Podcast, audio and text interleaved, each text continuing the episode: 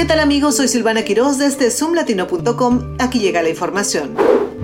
DC Water ha presentado un nuevo plan para reemplazar las tuberías de plomo para el 2030 con un aumento en el costo del plan a 1.5 mil millones. Esto representa un aumento respecto al costo estimado original que era de 300 a 500 millones e incluía en el último presupuesto de la alcaldesa Muriel Bowser. El nuevo plan también incluye la discusión de un posible mandato legislativo que requeriría a todos los propietarios en el distrito reemplazar sus tuberías de plomo.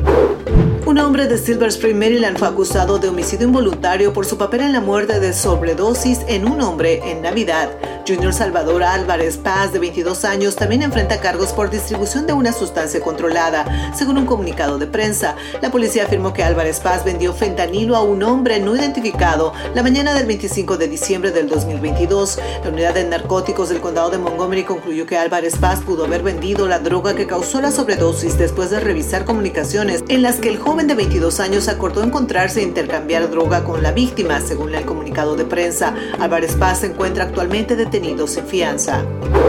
La oficina del Marshal de Incendios del Condado de Stafford, en Virginia, realizó el jueves la mayor incautación de fuegos artificiales ilegales en la historia de la oficina, según un comunicado de prensa. La oficina recibió una denuncia anónima sobre posibles fuegos artificiales ilegales en el área de White Oak el miércoles. El negocio tenía un permiso de cumplimiento del Código de Prevención de Incendios existente para que pudiera ser inspeccionado en cualquier momento, y después de una inspección, la oficina del Marshal de Incendios dijo que incautó una gran cantidad de fuegos artificiales ilegales que estima equivalen a más de 600 mil dólares. Dos personas involucradas tienen cargos pendientes mientras continúan investigando este caso.